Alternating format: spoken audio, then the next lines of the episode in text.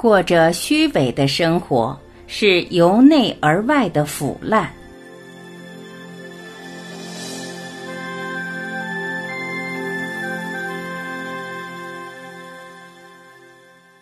沿途上，佛陀在阿拉皮村落停下来，他和八个比丘在一处公众楼舍内与当地一些居民一起接受供食。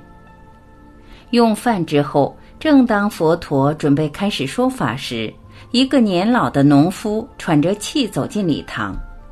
他来迟了的原因是要寻找一只走失了的水牛。佛陀看得出这农夫整天都没有吃过东西，于是便叫人给这老人一点咖喱饭，待他吃完才开始举行法会。很多人都因此感到不耐烦，他们不明白为何要因为一个人而延误佛陀的开示。农夫吃过饭后，佛陀便说：“敬爱的朋友。”我刚才如果让老农夫饿着肚子听法，他一定不能集中，那便会很可惜了。没有什么比饥饿更难受，饥饿摧残我们的体肤，又使我们无法安稳快乐。我们时刻都不要忘记那些饥饿的人。不吃一餐已经不是味儿，更何况是几天，甚或几个星期。我们必定要确保这世上再没有被迫挨饿的情况。阿拉皮之后，佛陀沿着恒河朝西北往角赏弥去。途中，他停下来观察一块浮木被水冲向下流的情形，指着那浮木，他呼唤比丘说道：“比丘们。”如果那浮木没有被河岸阻顿下来，没有下沉，没有遇到沙洲，没有被拾起来，没有堕入涡流或从那里枯烂，它便可以一直流入海里。这与你们在修行道上一样。如果你们不被河岸阻顿下来，不下沉，不遇到沙洲，不被拾起来。不堕入涡流或从内里枯烂，你们也肯定能达到觉悟解脱的大海。比丘说：“师尊，请你详细申述一下，被河岸阻顿、下沉，又或遇到沙洲是什么意思？”佛陀答道：“被河岸阻顿，就是被六根六尘所纠缠。”如果你们精进修行，便不会为六根六尘互相接触所产生的感受而缠缚了。下沉的意思就是成了欲念和贪求的奴隶，他们会剥夺你应该用在修行上的精力。为沙洲所阻碍，就是为了私欲而忧虑，永远只顾追逐名利，而忘却了以觉悟为目标。被人拾起来的意思，就是迷失自己于散乱之中，与损友虚度时光，而不是修行。堕入涡流，就是为五欲所困。五欲就是财色名食睡。从内里枯烂的意思。就是过着虚伪的生活，欺骗僧伽，而同时以正法来达到自己的欲望。比丘们，如果你们精进修行而不堕入这六个陷阱，你们便必能证得觉悟之果，如那片浮木可以毫无障碍般直流入海里。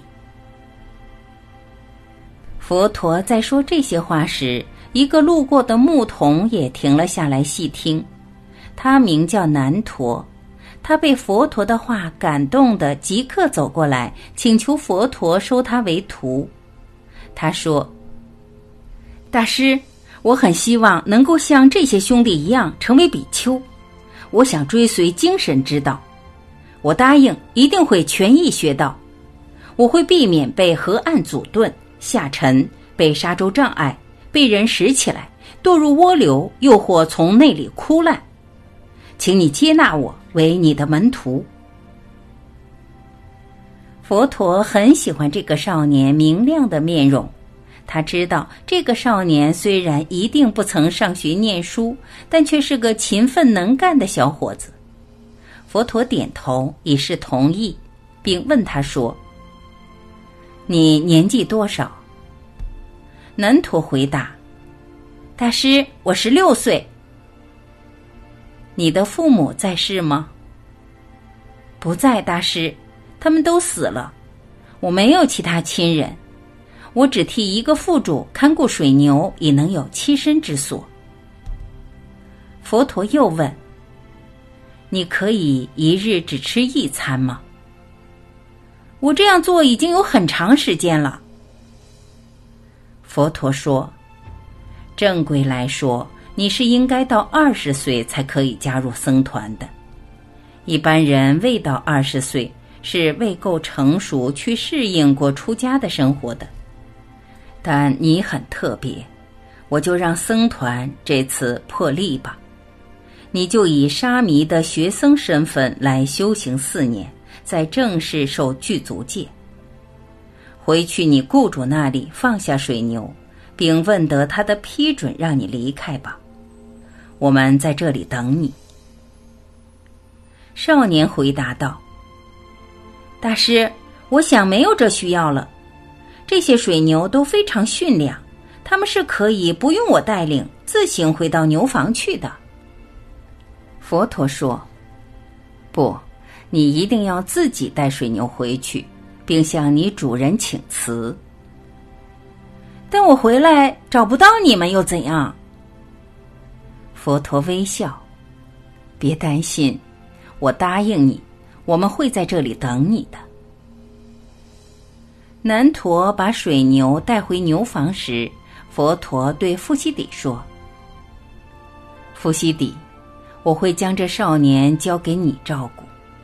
我相信你一定会很清楚怎样带导和支持他的。”富西底合掌微笑。富西底尊者现在已三十九岁。他知道佛陀为何要他指导南陀。很久以前，佛陀宣讲《看顾水牛经》，都是因为认识了当时像南陀一般也是牧童的夫西底。在修行道上，夫西底知道自己可以好好的带到南陀，他又知道他的好朋友罗睺罗尊者也会从旁帮助他。罗睺罗现在三十六岁。夫西底的弟妹都已成家立室，有他们自己的家庭。他们从前住的茅房早已不存在了。夫西底回忆起一次与罗侯罗回优楼频罗的造访，那是在卢培克婚后移居他乡的时候。那时巴纳和毗摩仍是相依为命，以卖饼食为生。夫西底和罗侯罗两比丘步行至尼连禅河。夫西底一直没有忘记他给罗侯罗的承诺，要让他一尝骑在水牛背上的滋味。他向在岸边放着水牛的小童呼唤，招他们帮忙把罗侯罗扶到牛背上去。最初，罗侯罗有点犹豫，但跟着他便脱下僧袍交给夫西底。罗侯罗被这巨型动物的温驯所感动，他与夫西底分享了骑在牛背上那逍遥的感觉，又告诉夫西底，他很想知道佛陀看见他这个样子时的反应。夫西底微笑，他知道如果当初罗侯罗留在释迦国继承王位，他必定会错失了这次骑水牛的滋味。夫西底的心神回到目前一刻的时候，刚好南陀也回来了。那天晚上，他替南陀剃头，又指导他怎样在穿袍、持钵、行、立、坐、卧时都要做个专注的比丘。南陀为人成熟勤恳，因而夫西底很乐意教导他。富西底回想起几年前，有十七个青年加入竹林的僧团，最年长的一个才十七岁，名叫优婆离，而年纪最小的只有十二岁。他们全都来自富有人家。最初是优婆离请求他的父母让他出家成为比丘。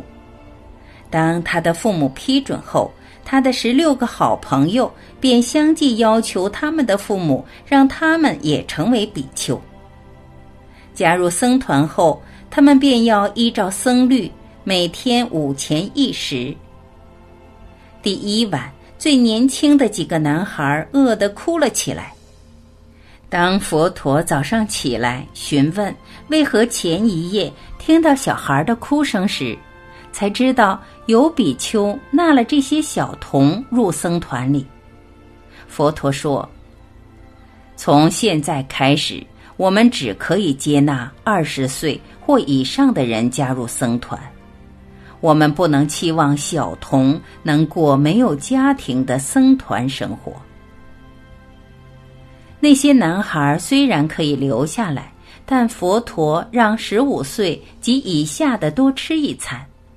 他们后来全都成为正式比丘。伏羲帝突然想起，当时年纪最小的一个，现在都已经二十岁了。